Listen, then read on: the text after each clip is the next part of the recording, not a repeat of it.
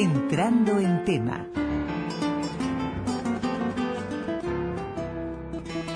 Bueno, los motores de la economía que están ralentizados, que están al mínimo, que están con una cantidad de revoluciones por minuto que no pasa de la, de la primera parte de la aguja, eh, desde que el 13 de marzo se declara la pandemia, eh, la, la, emergencia nacional a partir de la pandemia de COVID-19, bueno, todo se ha ido apagando despacito, angustiosamente, hasta lo mínimo. Está ahí eh, como desvariando eh, la cachilita, ¿eh? pero todavía funciona, late.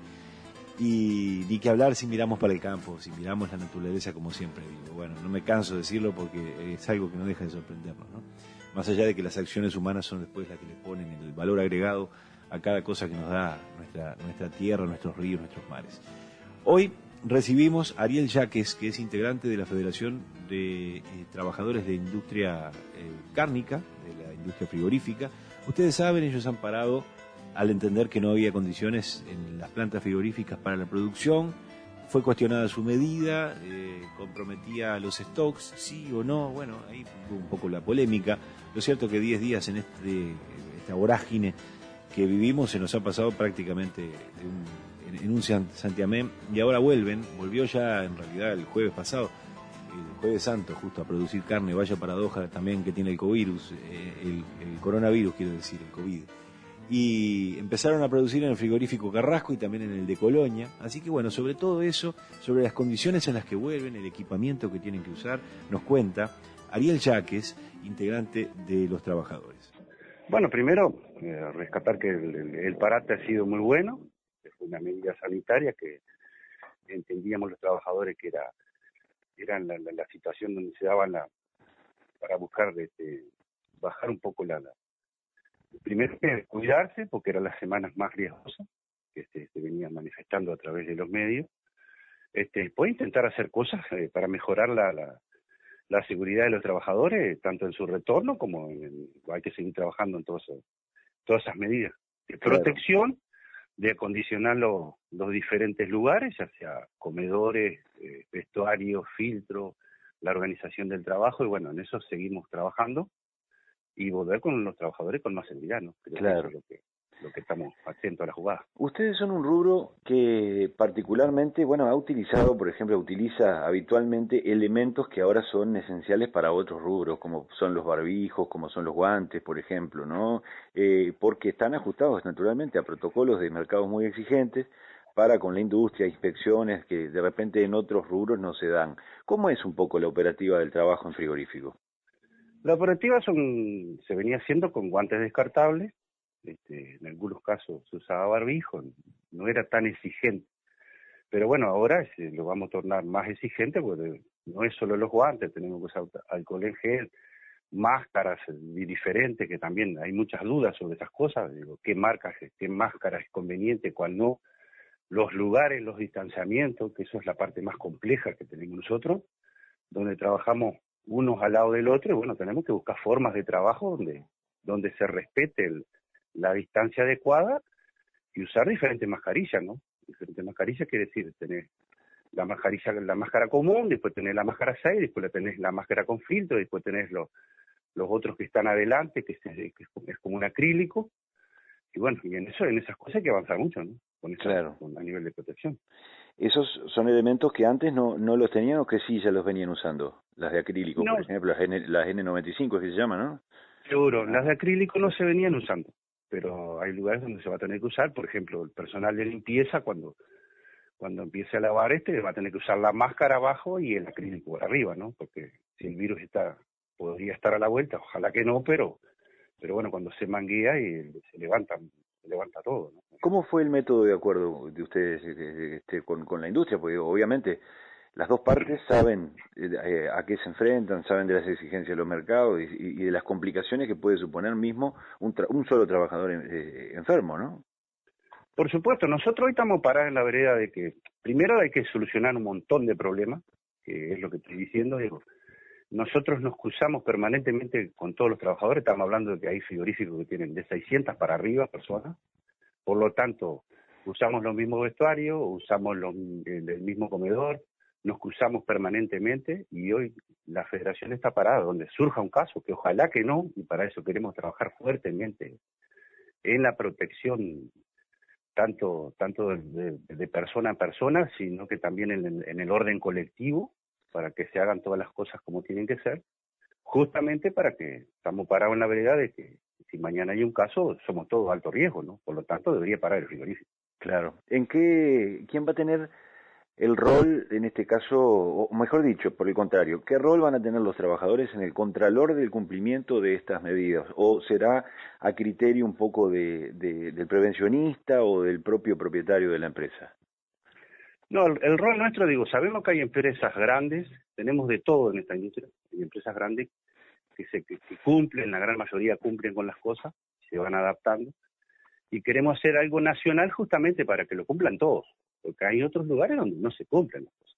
Entonces, también tenemos el tema de la ropa, el tema de la ropa, hay, hay industria que, la, tiene el lavadero en el frigorífico y lava la ropa, y otros donde se lo lleva para la casa, que también es un, un foco de riesgo donde hay que, hay que trabajar todos esos temas, ¿no? ¿Eso no va a ir más, lo del tema de la llevada para la casa?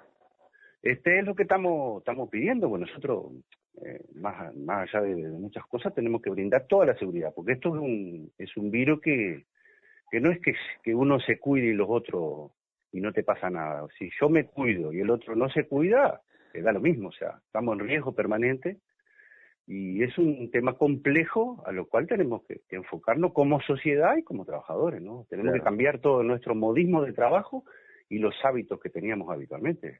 Las cosas han cambiado.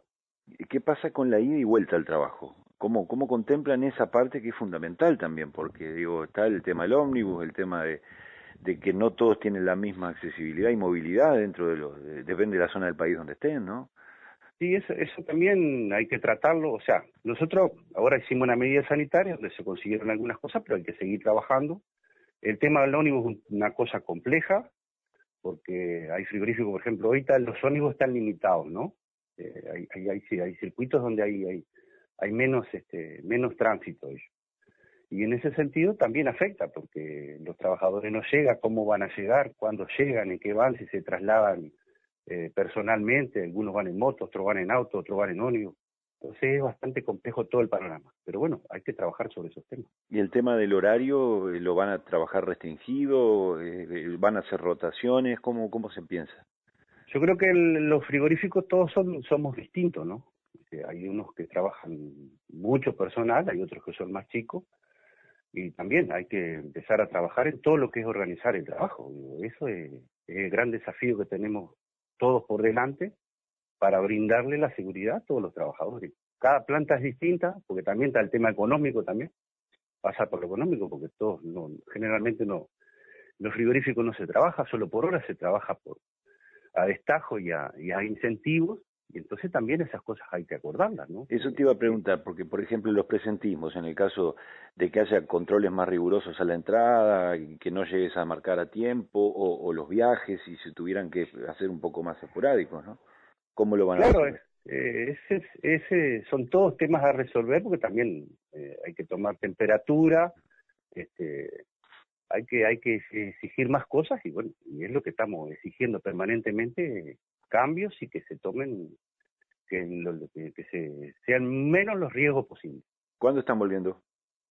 Eh, a partir del jueves ya queda, ya se levanta, ya Carrasco y BPU entran a trabajar y Colonia también entra a trabajar el jueves. ¿Jueves después del No, este jueves. Ah, este, este jueves. Sí, algunos jueves, el jueves y, este, y otros arrancan el lunes.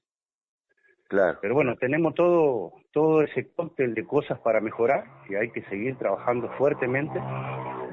Y bueno, este, creo que la medida, en definitiva, nosotros decimos, no se entendió, no era que no queríamos trabajar, sino que queremos trabajar por salud. De eso se trata, tenemos que cuidarnos entre todos y para nosotros eso es lo primordial. No hay plata que pague la salud. Eh, ¿ha, faltado algún, en algún lugar abasto? Digo, ¿cómo, eh, ¿Cómo quedó la, la demanda? Es una pregunta más para los frigoríficos, obviamente, pero este, desde el punto de vista de ustedes, yo sé que fueron, al ser cuestionados también vinieron siguiendo ese tema de cerca, el de los stocks. Claro, yo creo que se, se maneja, primero, que los frigoríficos estaban llenos de carne, ¿no? Es la realidad. Y después que la importación de carne ha batido récord estos, estos últimos meses de vuelta, o sea, viene subiendo permanentemente. Entonces, era un juego que nosotros decíamos que esto pasó en la huelga del 2007, también se nos decía que, que, había, que no había carne, que iba a complicar y, siempre hubo carne. Este, yo creo que ese no, no, no se ha sabido comunicar concretamente entre la unión de, vendedores de carne, me parece que le erraron mal, este, como tratando de pasar un mensaje malo hacia los trabajadores y me parece que esa no era la cuestión. Yo creo que nosotros reclamamos justamente que no queremos enfermarnos y por lo tanto queremos cuidarnos, no solo nosotros, sino la familia nuestra y si no la comunidad, porque este, ya digo, el problema es de todos. Si no lo entendemos de esa manera, eh, no lo vamos a poder solucionar. ¿Y te parece que, son, eh, son un sector de trabajadores que corre riesgo en una eventual crisis, profundización de la crisis económica que ya está instalada, más allá de que son eh, y dependen exclusivamente casi de mercados que, que demanden en, fuera de fronteras?